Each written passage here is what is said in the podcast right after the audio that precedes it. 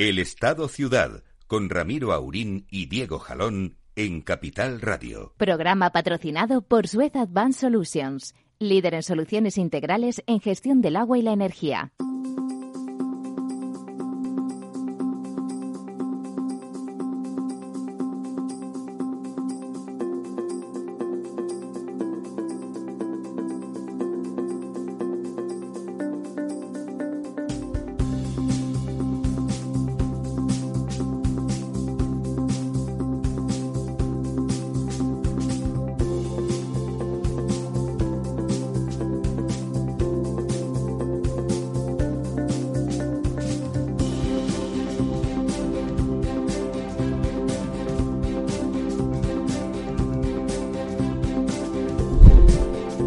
Muy buenos días, amigas y amigos. Aquí estamos de nuevo y de viejo, porque esto parece el día de la marmota.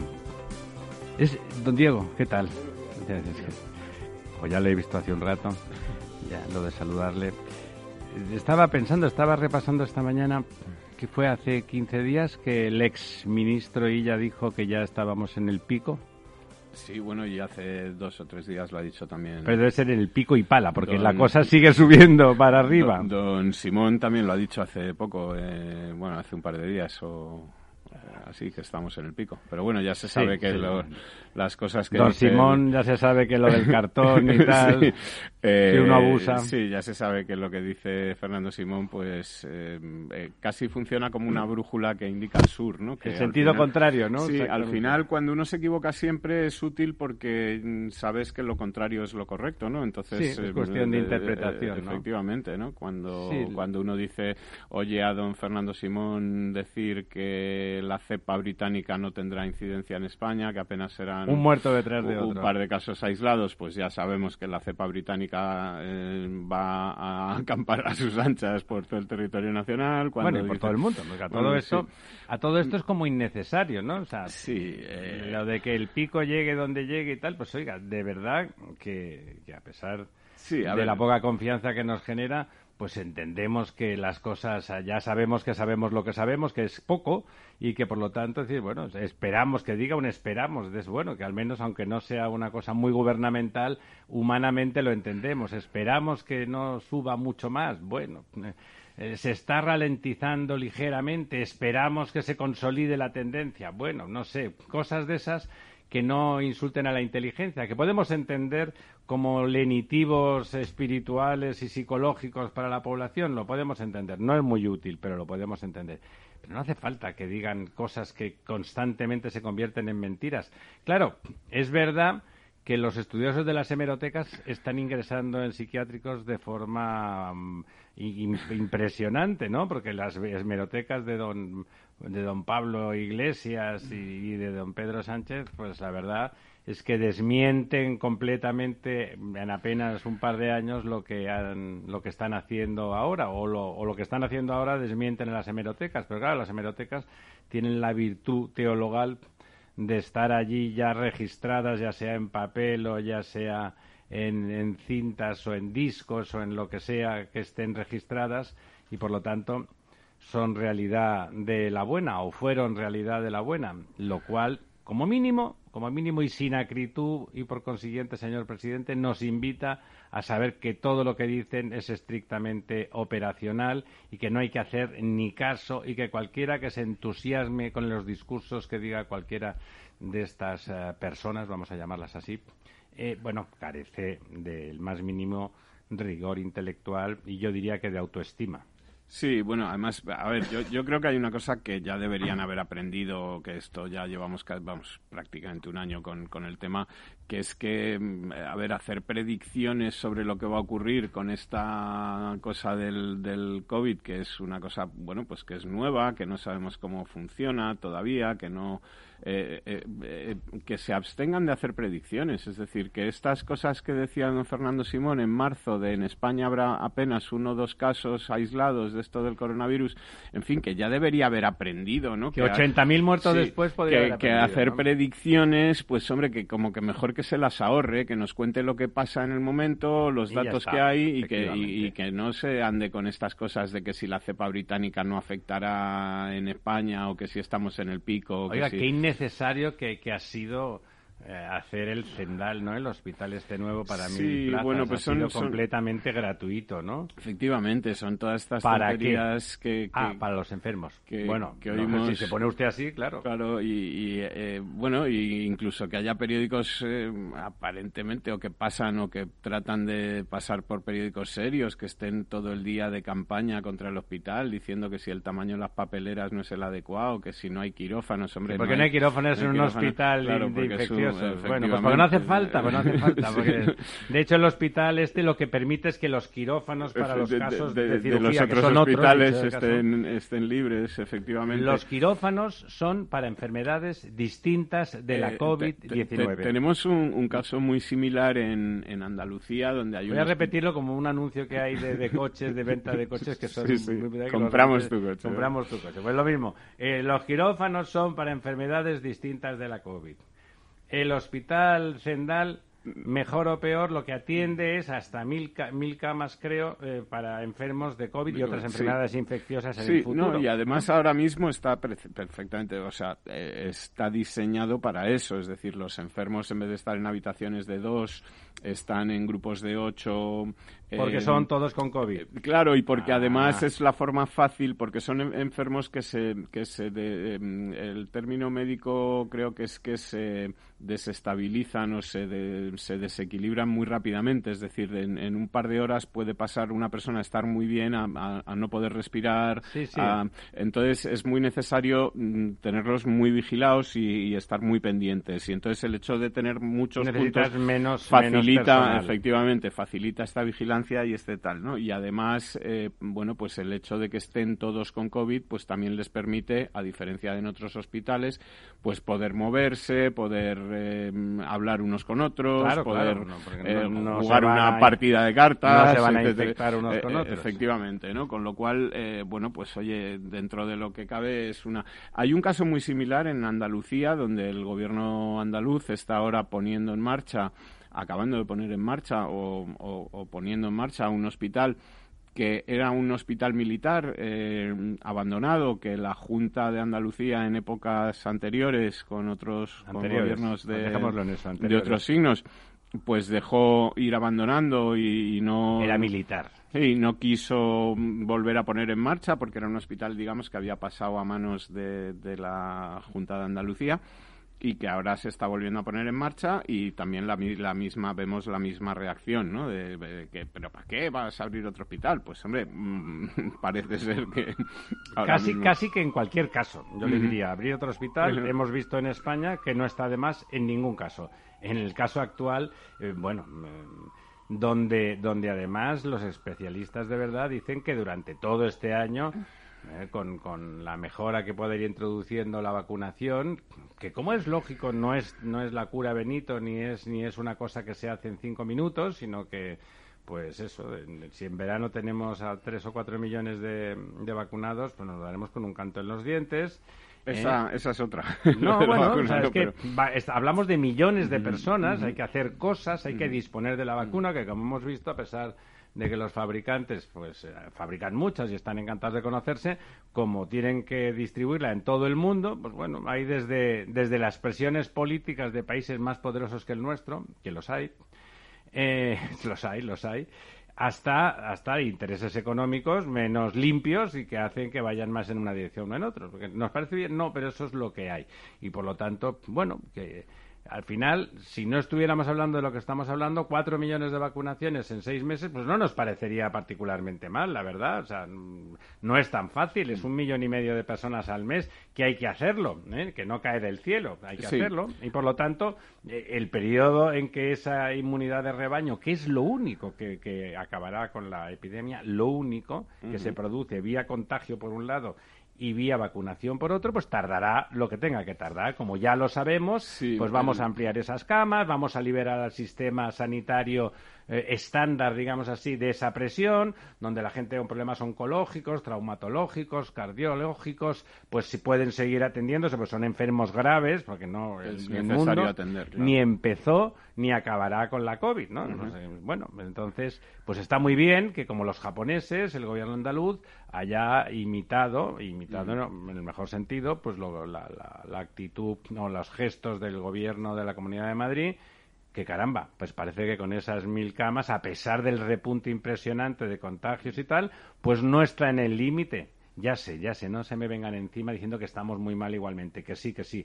Estamos mil camas menos mal de lo que estaríamos. estaríamos, sí, y con posibilidad de ampliar todavía otras 300 o 400, etcétera.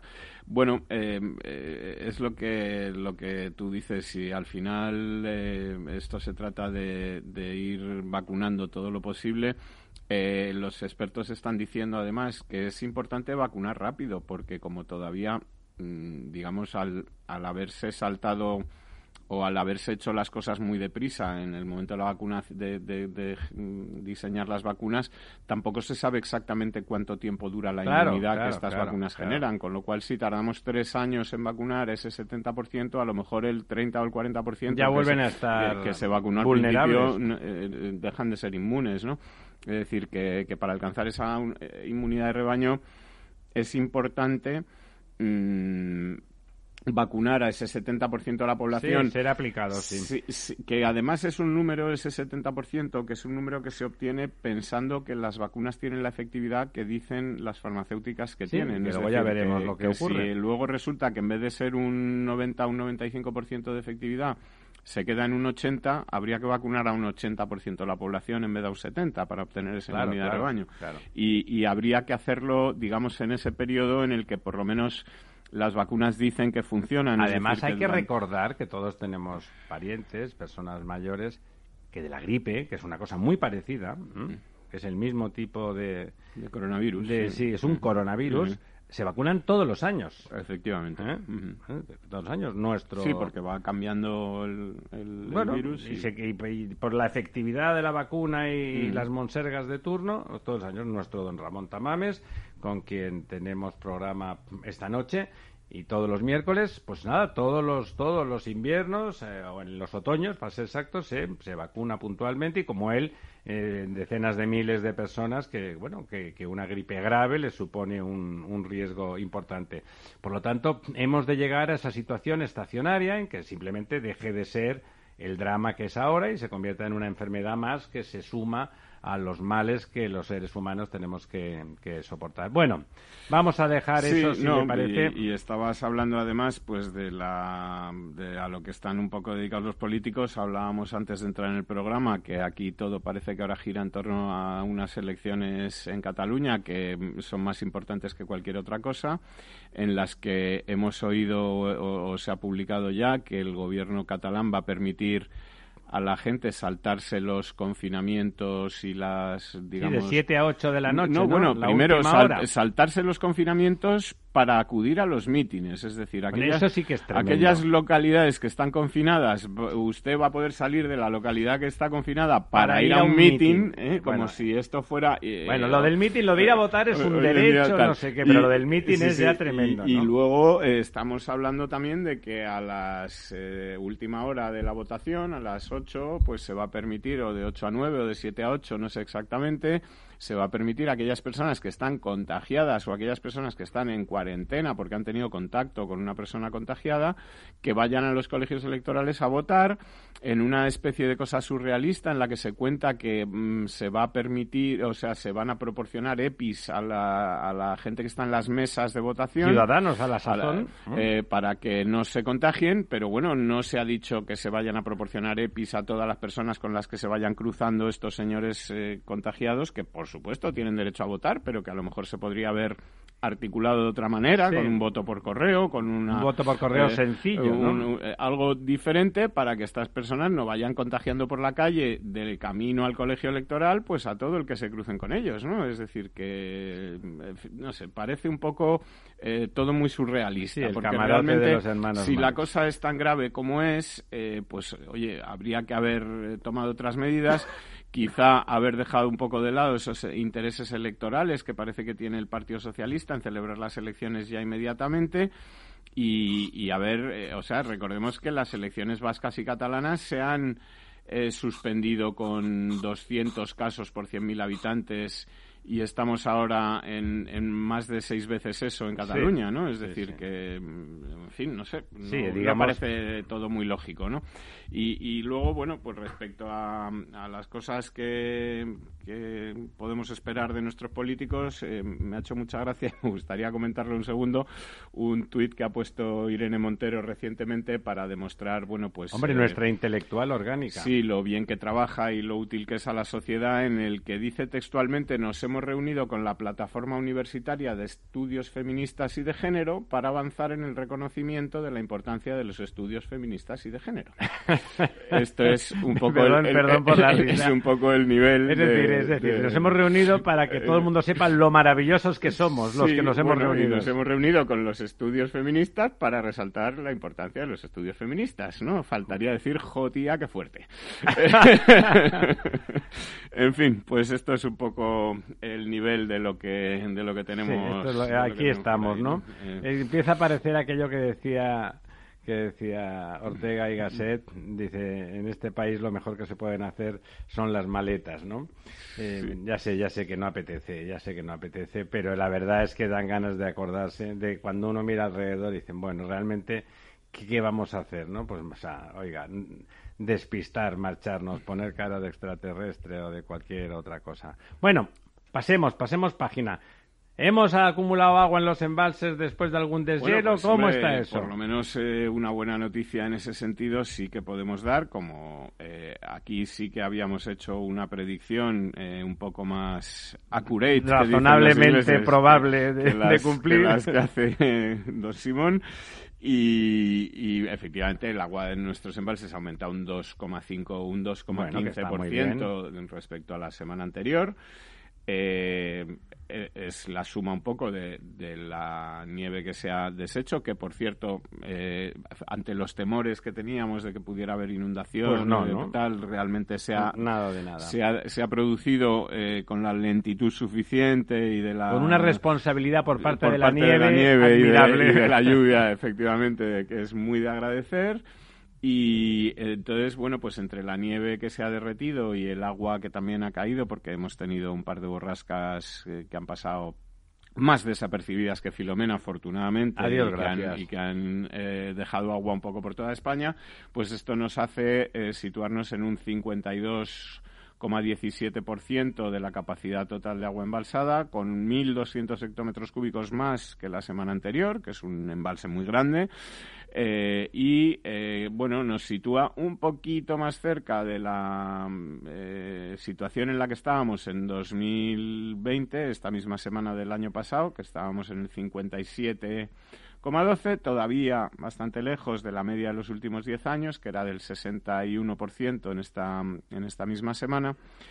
Y eh, bueno, por cuencas, pues decir que quizá también es buena noticia que las cuencas eh, andaluzas, que eran las más perjudicadas, están muy perjudicadas, siguen muy perjudicadas, pero bueno, son las que han crecido un poquito más. Eh, o, han crecido un, poco más. El Guadiana ha sumado 97 hectómetros cúbicos, el Guadalquivir 91, aumentan ambas un 1%, en torno al 1%.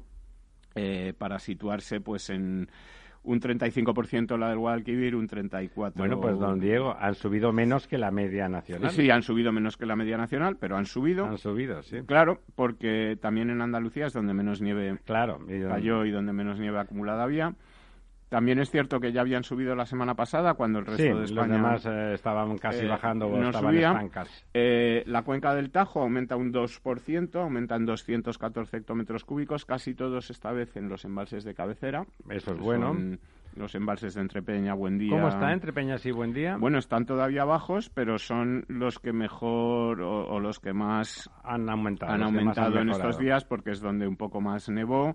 Eh, mira, ahora mismo el, el embalse de, de Buendía eh, está en 321 hectómetros cúbicos de agua embalsada, pero ha crecido en 15 hectómetros cúbicos. Bueno, ha crecido un 5%. Eh, y el embalse de Entrepeñas ha crecido en 11 hectómetros cúbicos y está en 324, de un total de 813 entre ambos embalses ya suman cantidad suficiente para garantizar el, trasvase con lo cual, eh, bueno, suman bastante más. Están, sí, son 400 y pico, ¿no? Lo que el mínimo son 400 y pico y entre ambos están ya en 650, una bueno, cosa así, o sea que... Nos alegramos por los pantanos, por la cuenca del Tajo y desde luego pues por los habitantes de, de la cuenca del Segura. Vale, y luego el resto de cuencas pues han crecido también mucho. Eh, el Ebro un 3,46%, se sitúa ya en el 73. Sí, el Ebro suele estar bien. el Duero... confirmando que la idea de un trasvase del Ebro es la más razonable de todo el país, ¿no? Hubiera sido la más razonable porque es el río al que es siempre realmente el gran río. Tenemos en la costumbre esta que tenemos de repasar,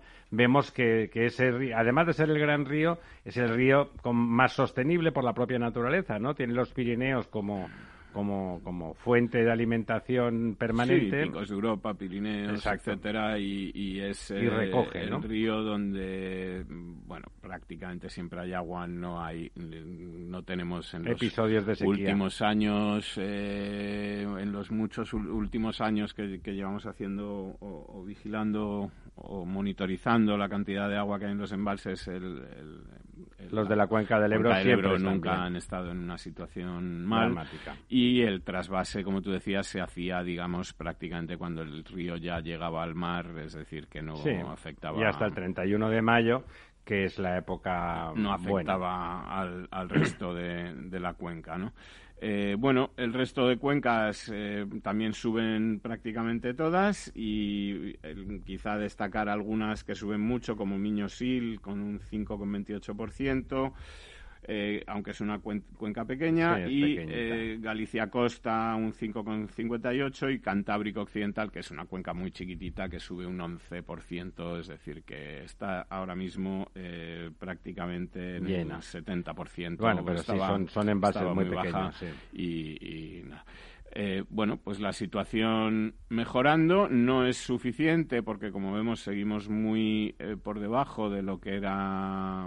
sí, muy lejos de la capacidad global. Sí, y, y, muy por debajo de la medida de los últimos 10 años e incluso de lo que de lo que ocurría el año pasado, con lo cual eh, bueno, pues esperemos que la tendencia eh, se mantenga, se corrija un poquito. Sí, que bueno, que la tendencia que hemos cogido esta semana se mantenga por lo menos tres o cuatro semanas y esto sí ya nos podría situar un poco en, eh, la senda del año pasado, en los valores de la media y en la senda del año pasado y en dejar de estar un poco, sobre todo en las cuencas del sur, en las cuencas andaluzas, etcétera. Sí, claro, es, preocupante que estén en el treinta y pocos por ciento en, esta época del año efectivamente, en esa situación. Y bueno, aunque no esté aquí hoy don Lorenzo, pues comentarle que el pantano de San Juan ha aumentado notablemente, porque ahí también nevó mucho. Sí, claro. Y, está lleno prácticamente. Ha recogido mucha agua y está ya prácticamente lleno en 105 hectómetros cúbicos de un total de 138, eh, con un aumento de 7 hectómetros cúbicos respecto a la semana pasada. O sea que se puede ir don Lorenzo a bañar ya tranquilo, que no se dará con la cabeza en el fondo cuando se retire de cárcel. Volvemos en un par de minutos.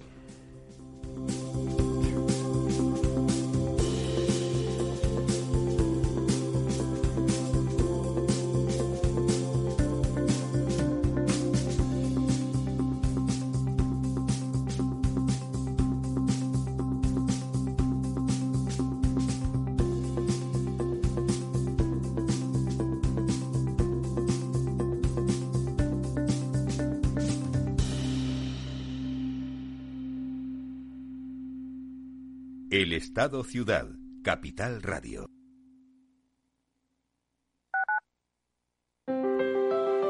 Si te gusta la cocina gallega de siempre, en el Mesón Gallego 1 y el Mesón Gallego 2 encontrarás los mejores pescados y mariscos de las costas junto a recetas de la Galicia interior, además de las carnes de Sanabria y los mejores embutidos de Zamora y nuestra terraza. Te esperamos en la calle Muller 35, teléfono 91 579 3623 y en la Plaza de la Remonta 13, teléfono 91 579 0769. Una recomendación del programa gastronómico Mesa y Descanso. Gráficas Naciones. Más de 50 años de experiencia en el sector de las artes gráficas. Apostamos por la última tecnología tanto en impresión offset como en digital y gran formato. Realizamos todo tipo de impresión. Tarjetas de visita, folletos, libros, vinilos, decoración y montaje de stands. Más información en el 91 629 2145 o en gráficasnaciones.es. Capital Radio. Siente la economía.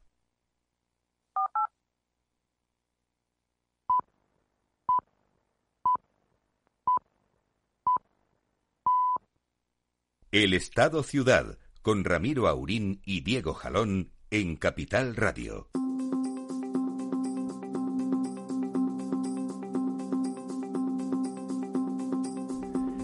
Bueno, aquí estamos. Estaba pensando yo que qué ganas tenemos de que pase algo y, no porque el fútbol sea importante, que no lo es, como decía Valdano, es la más importante de las cosas que no importan nada, ¿no?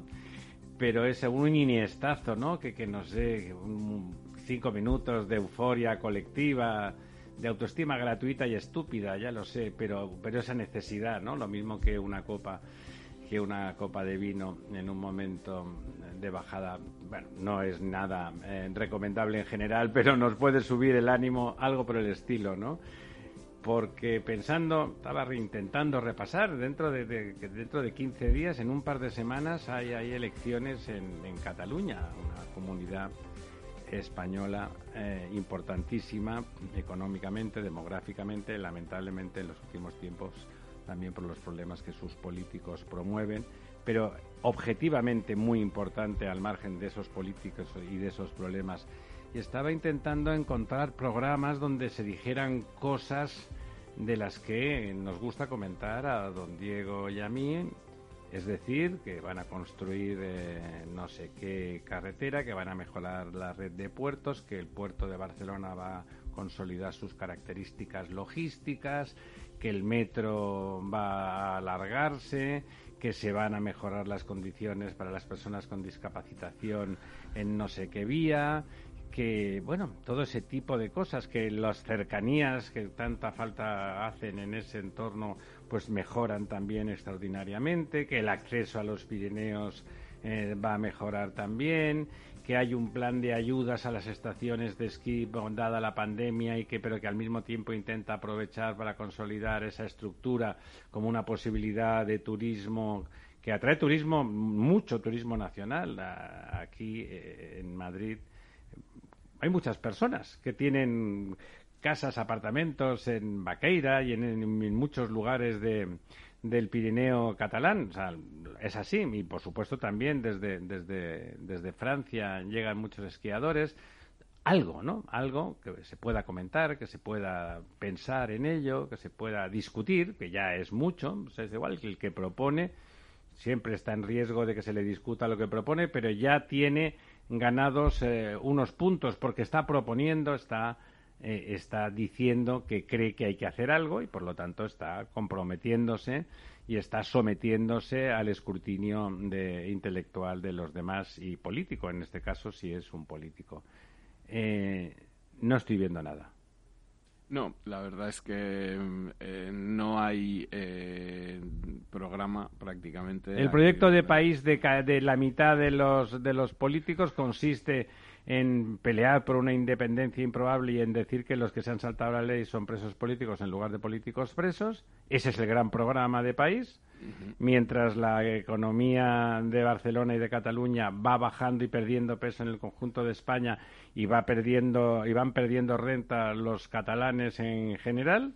Sí, eh, eh, la economía catalana baja más que la economía española siendo esto eh, un listón muy poco, mm, digamos, estupendo para compararse, porque la economía porque, española, baja mucho, sí. la economía española es, según las estimaciones del FMI eh, sobre el año terminado, sobre 2020, el país que, vas, que más va a caer eh, en el mundo, es decir... De la OCDE. Eh, de los de los países de nuestro entorno, de los países comparables, igual eh, se me escapa algún país por ahí, un Burkina Faso, un lo que sea, pero eh, España va a caer un 11% eh, en 2020, un 11,1% frente, bueno, pues por ejemplo a un 3,4 que va a caer Estados Unidos, eh, un 7 que va a caer la, la eurozona. ¿La eurozona en conjunto? Un 7,2. Un 7,2. O sea, incluyendo nuestro 11, incluyendo, nuestro 11, la eurozona cae un 7,2. Sí, con países, bueno, por ejemplo, eh, Alemania que va a caer un 5,4.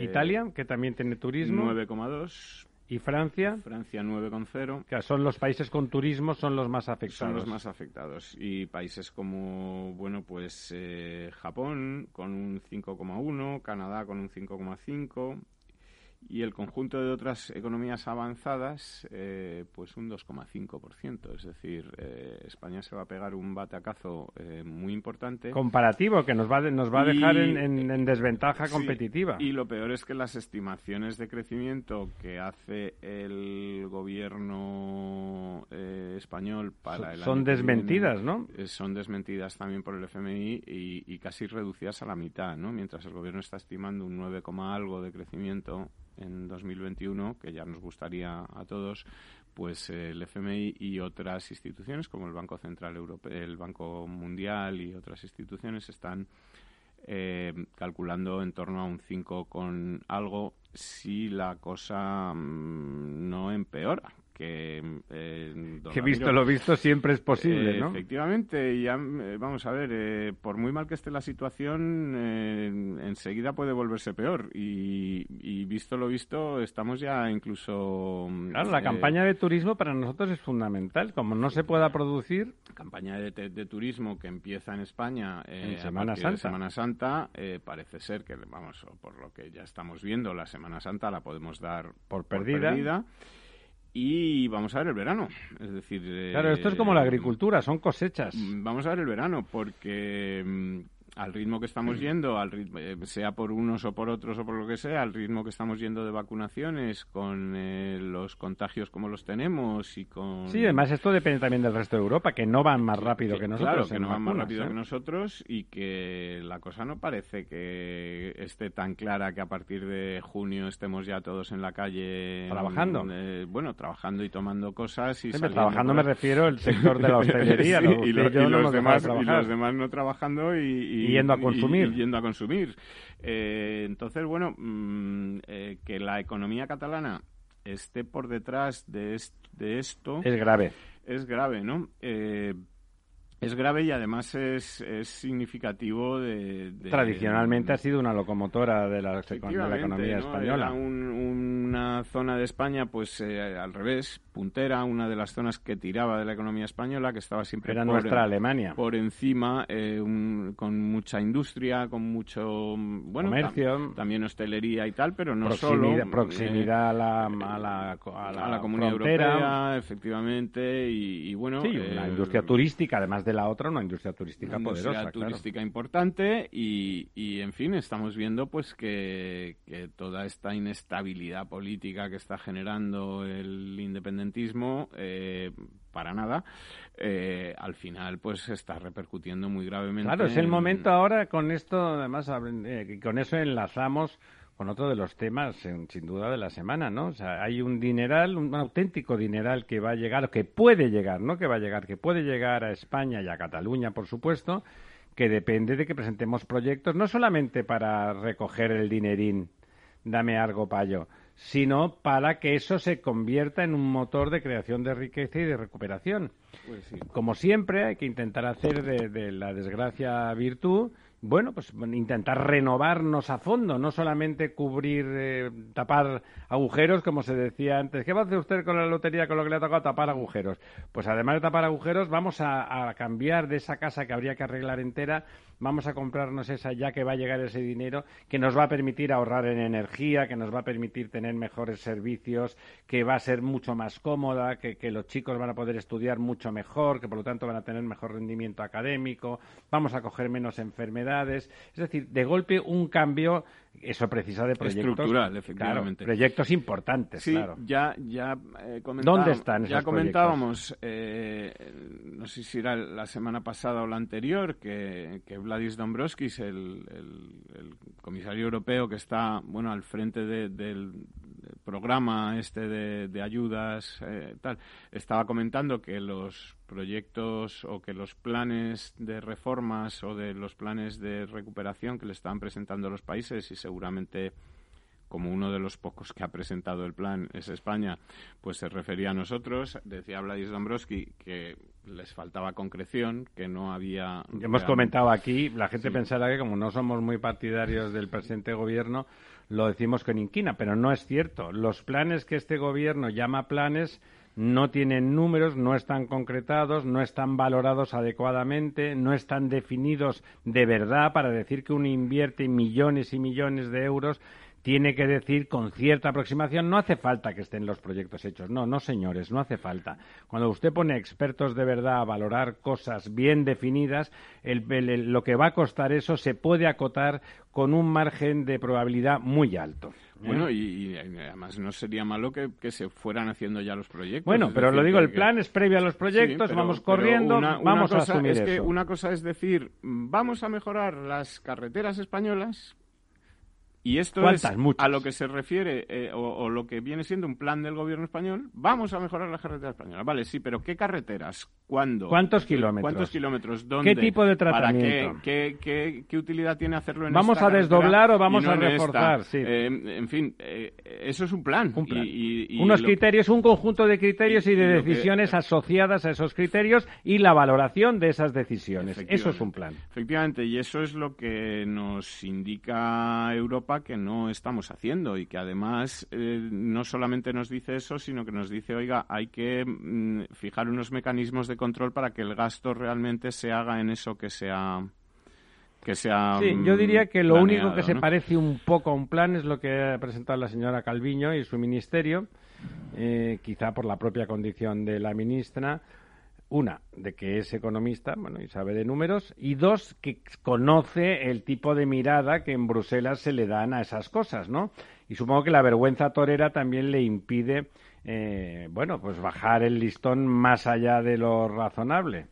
Sí, eh, yo creo que ahí un poco también doña Nadia Calviño está eh, sola ante el peligro. Sí, bueno, con el pobre hombre del, del señor Escriba. el señor Escriba. Intentando también hacer las cosas bien, ¿no? Sí, y, luego pues eh, la van dejando, digamos, y con perdón, con el culo al aire porque eh, ella va proponiendo. Sí, viene el vicepresidente y dice una butada y, se la comen con patatas. Efectivamente, viene el, el, señor vicepresidente y dice cualquier chorrada. y Porque además dice chorradas, no dice alternativas contrastadas. ¿eh? Efectivamente, entonces entonces, bueno, eh, lo que estamos viendo, el otro día lo señalaba eh, el periodista Carlos Segovia, subdirector del Mundo, que se había dedicado pues un poco a hacer la comparación entre la, propuesta eh, que está presentando, las propuestas que está presentando España en este momento a, la Unión Europea y el plan de Zapatero y el famoso e inutilísimo plan sí aquel plan que todos nuestros oyentes recordarán en el que casi costaban más las los carteles y las vallas que la obra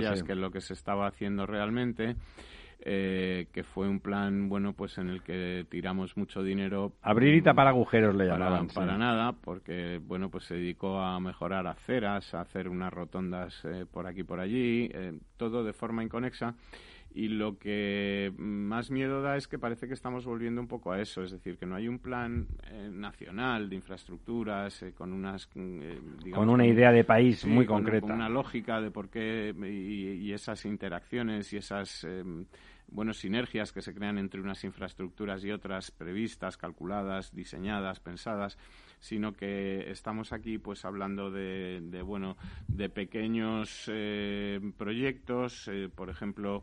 Eh, señalaba en su, en su reportaje este periodista, bueno, pues que mm, una de las cosas a las que se quieren dedicar eh, 5.000 millones de, euros es a, pequeños eh, adecuaciones en municipios de menos de 5.000 habitantes que permitan abordar el reto demográfico desde la regeneración de la edificación y los entornos, así como la transición energética y se proponen tres grandes bloques de actuación. Dice primero rehabilitación energética de edificios, que está bien, eh, es adecuado. Iniciativas públicas de desarrollo local sostenible. Mm, ya vemos que esto es un cajón desastre. Un cajón desastre para colocar a los primos y amigos de cualquier cosita. Y proyectos singulares. Eh, Claro, en lugar de decir en la eh, línea de lo primero, vamos a rehabilitar edificios para que sean más eficientes. vamos a hacer sostenible el servicio del agua y de las basuras. Vamos a crear entornos económicamente tal. Vamos a mejorar la movilidad y la accesibilidad de esos municipios con las capitales de comarca, por decir algo. Es decir, un plan mm, es decir, la idea de tratar y de dar dinero a los pequeños municipios para transformarlos es buena.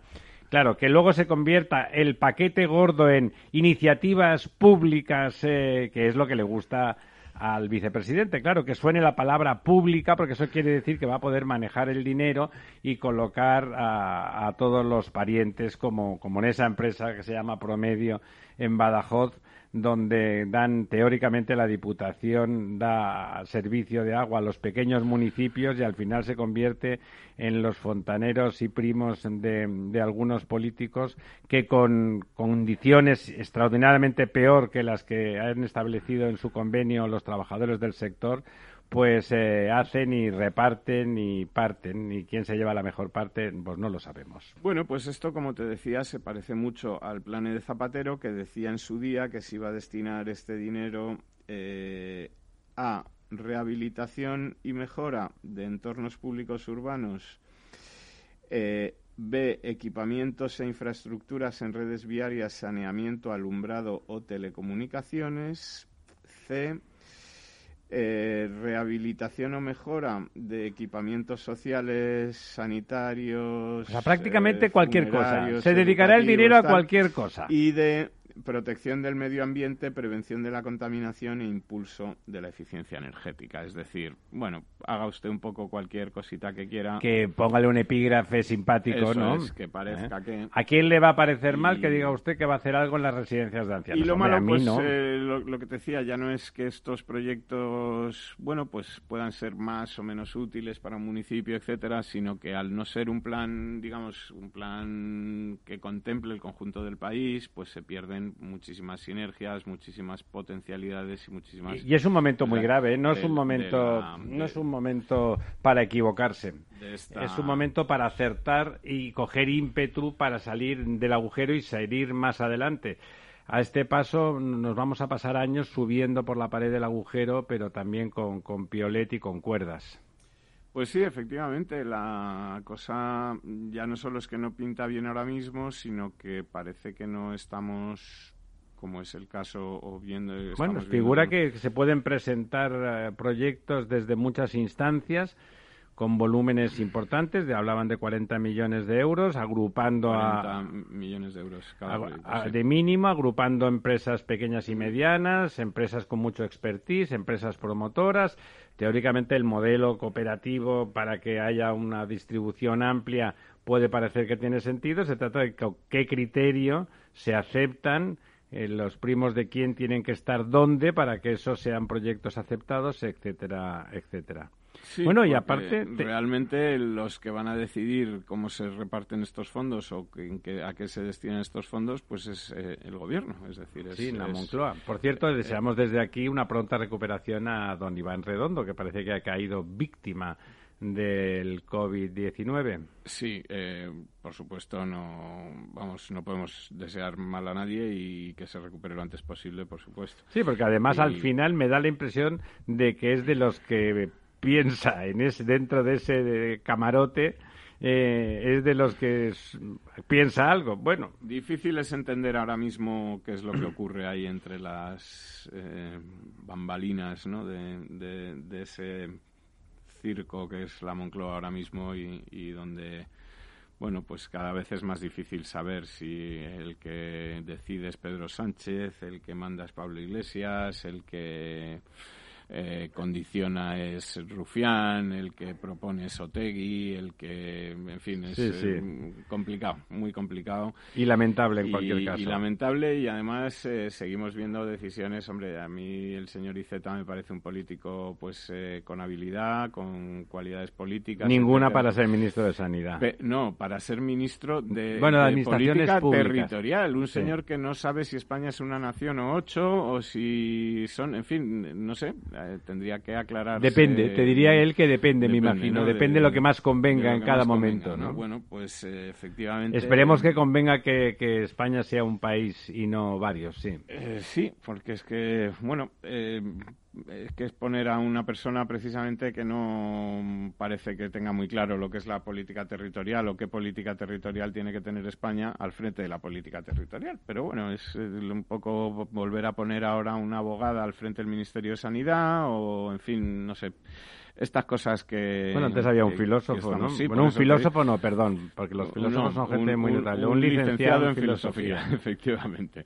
Bueno, pues es un poco lo que tenemos, ¿no? Tenemos cositas importantes de la semana, ¿no? Pues Alguna muy importante, pues incluso yo pues diría. sí, mira, tenemos, eh, yo creo que la gran... Ha, eh, habido dos, o, se suponía que la gran noticia de esta semana en el sector energético, que es un poco donde más se está moviendo el tema últimamente, era la subasta de las renovables, pero todo esto ha quedado muy eclipsado por notición o por la, el gran terremoto que se puede producir en el sector eléctrico nacional con la OPA de eh, este fondo australiano. australiano que es digamos es un fondo que genere, que gestiona las pensiones de 5 o 6 millones de australianos. es un fondo no especulativo para Efectivamente, es un fondo no especulativo, es un fondo muy orientado a, inversiones en infraestructuras. Mm, ya eh, había hecho eh, algunas cosas con Ferrovial, había hecho inversiones en España. Bueno, tiene es un accionista de referencia en Aqualia. En Aqualia, efectivamente. La empresa de eh, gestión del agua del grupo de fomento. Efectivamente. De construcciones y contratas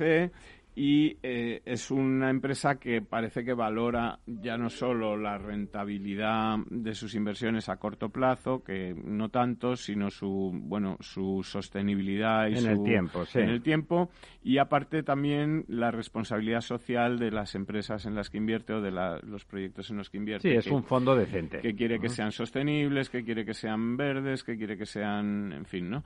Y bueno, eh, está ofreciendo un valor por Naturgy que también pone un poco en entredicho la valoración en bolsa que tienen ahora mismo. Sí, bueno, mm, yo tengo un, las empresas eléctricas. Un compañero. que haya un fondo así, más o menos. Que estaba encantado ayer, había subido 18%. Efectivamente, pero esto quiere decir que a lo mejor la bolsa estaba infravalorando. ¿no? Bueno, la bolsa española, la bolsa española tiene tendencia a la infravaloración. ¿eh? Estaba infravalorando a una empresa a la que luego un inversor serio pues echa sus cuentas y dice, oye, yo por esto puedo pagar hasta un veintitantos por ciento más de lo que está ahora mismo su cotización y creo que hago un buen negocio haciéndolo, ¿no? Es decir, que, eh, bueno, eh, vamos a ver, porque es una, una, operación que está todavía en, el aire, está condicionada por la ley que el gobierno aprobó eh, durante el, o con motivo de la pandemia, de que las empresas que considera estratégicas eh,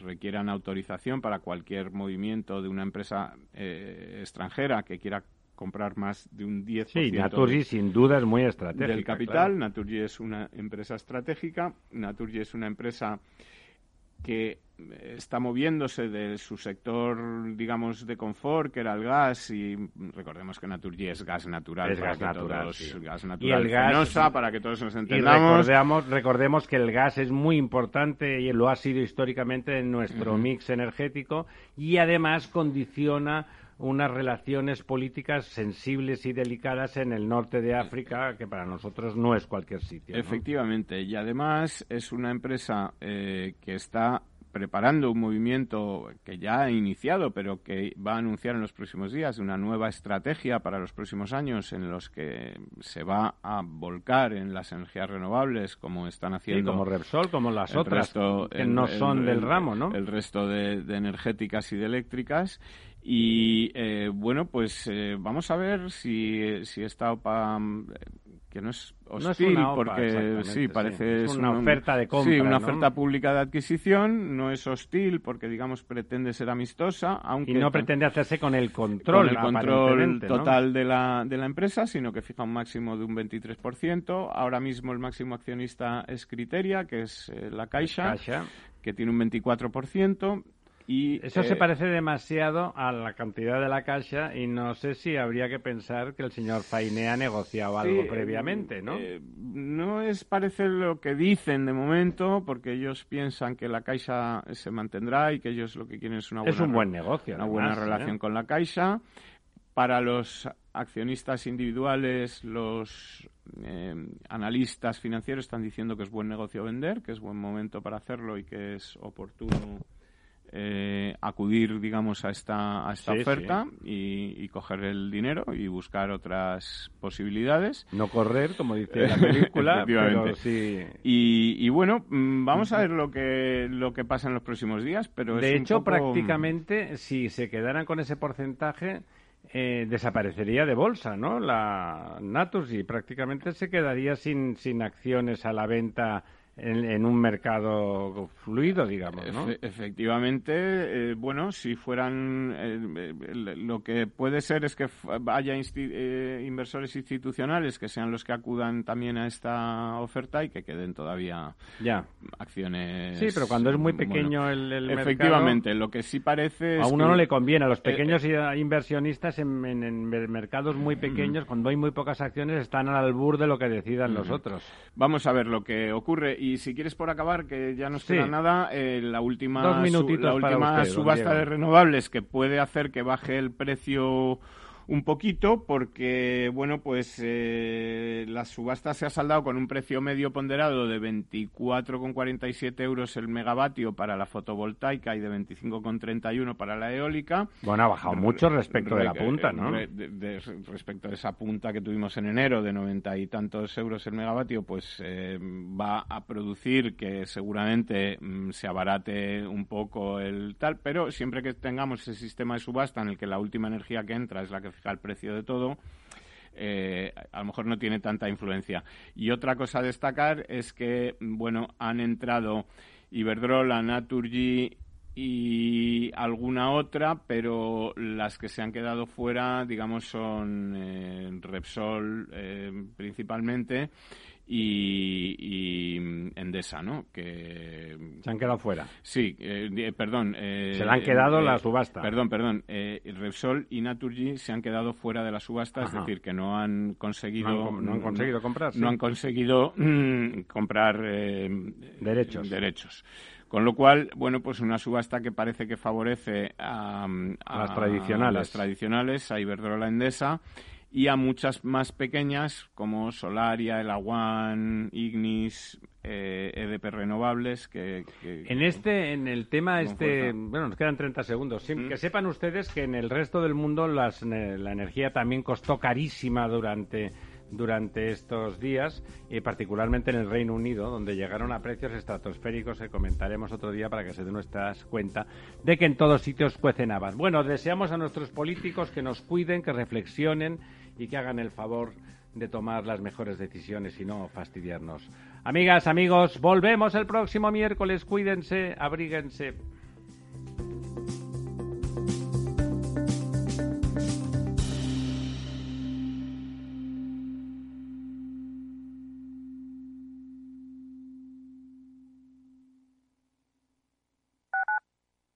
Tu radio en Madrid 105.7, Capital Radio. Memorízalo en tu coche. Disfruta de la mejor cocina gallega en Montes de Galicia. Todo un clásico moderno en el barrio de Salamanca. Disfruta de la variada dieta atlántica, de las mejores carnes y pescados tratados con respeto y transparencia y regados con una de las mejores bodegas de la zona. En grupo, en familia o en pareja, Montes de Galicia te ofrece el espacio perfecto en cada ocasión. Esto te estás perdiendo si no escuchas a Luis Vicente Muñoz en Capital, La Bolsa y la Vida. Si esta fuera mi, la inauguration speech de John Fitzgerald Kennedy, pues diría que no se pregunten ustedes qué puede hacer la seguridad social por ustedes, sino qué pueden hacer ustedes por la seguridad social. Pues después de 130 años, la seguridad social, que ha servido admirablemente bien a la sociedad y a la civilización, está exhausta.